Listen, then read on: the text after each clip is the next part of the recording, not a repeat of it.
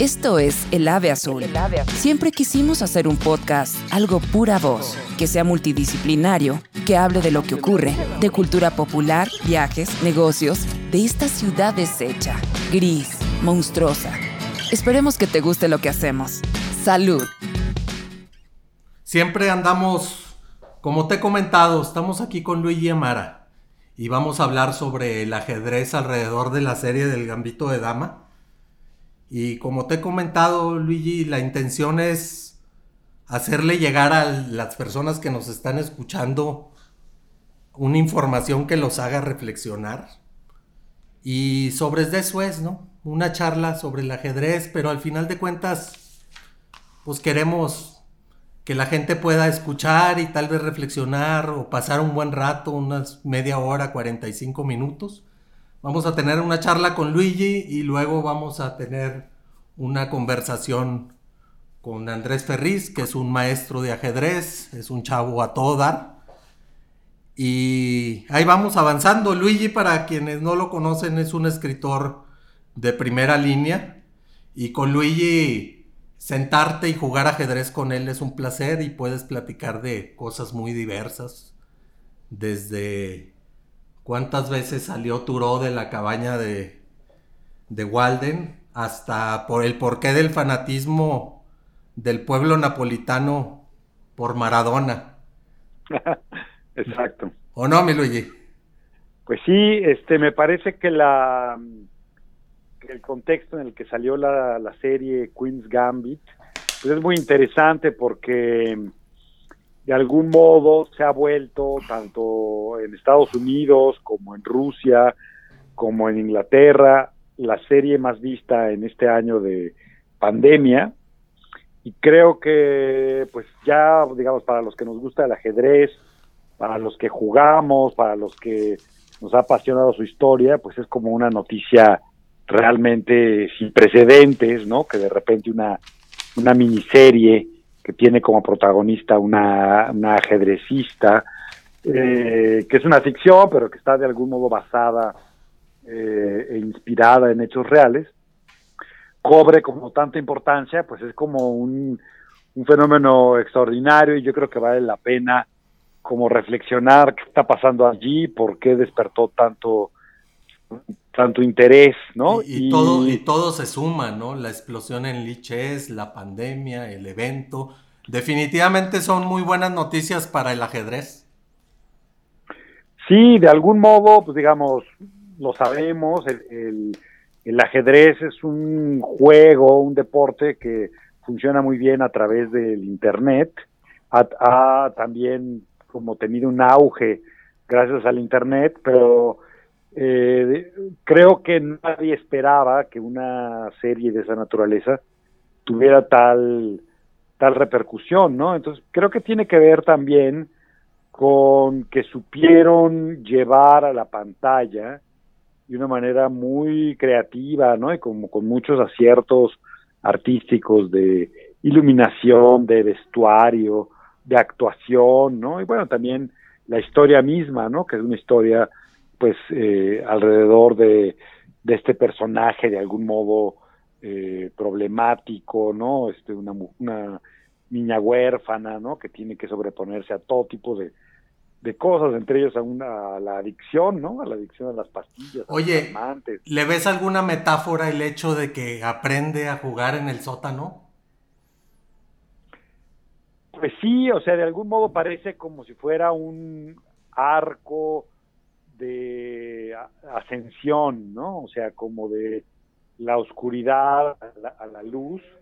Creo que también por eso la, iluminación, si ustedes ven la, la serie, fíjense como en la iluminación, creo que es algo a lo que prestaron muchísima atención, eh, llama como, no sé, poderosamente la, la atención de, de, inmediato, cómo está todo iluminado, etcétera.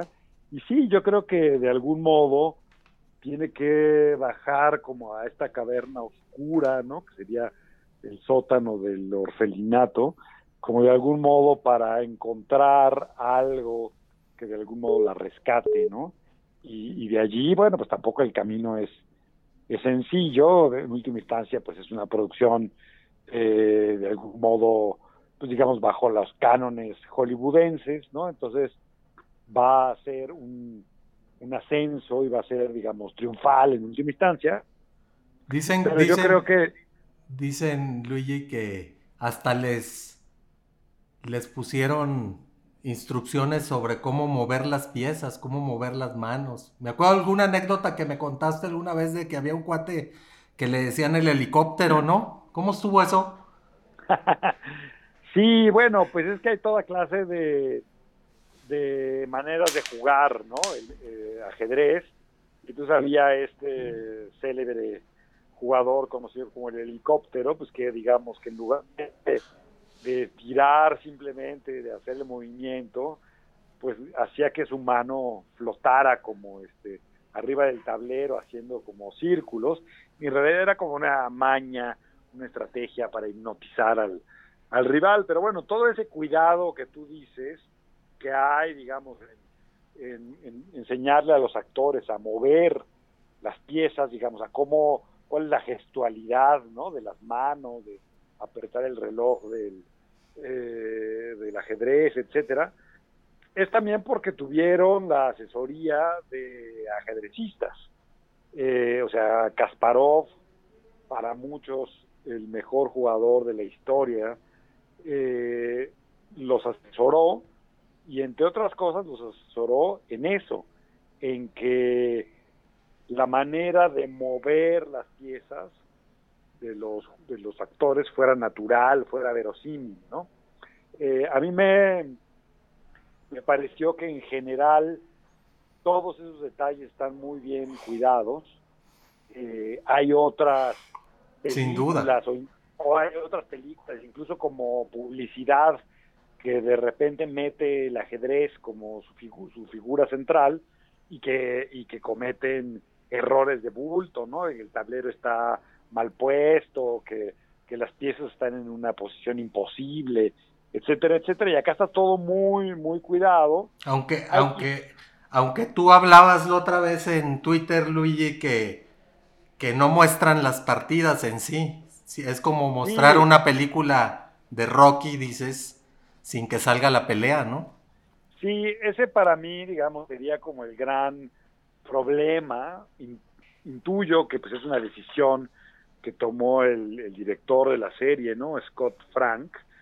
Eh, yo le veo, digamos, hay como detallitos, ¿no? Uno sería en cuanto a la verosimilitud, ¿no? Del mundo ajedrecístico, pues habrás notado que, que sobre todo cuando está como jugando en ella eh, campeonatos en Estados Unidos, pues suceden cosas que no, no pasan, ¿no? Ya, sobre todo en un torneo, como que el que está a punto de perder o perdiendo de, una manera como, eh, como muy obvia, pida tablas como para salvarse, eso pues digamos rompe casi cualquier etiqueta deportiva, ¿no? En el ajedrez, o la frecuencia con la que inclinan este, los reyes para rendirse, pues eso sabemos que, no pasa, ¿no? Que, no, que, que es como de amateurs, ¿no? Y, ¿no? y no podría suceder en un torneo como los que ellos están retratando, pero para mí, digamos, el mayor problema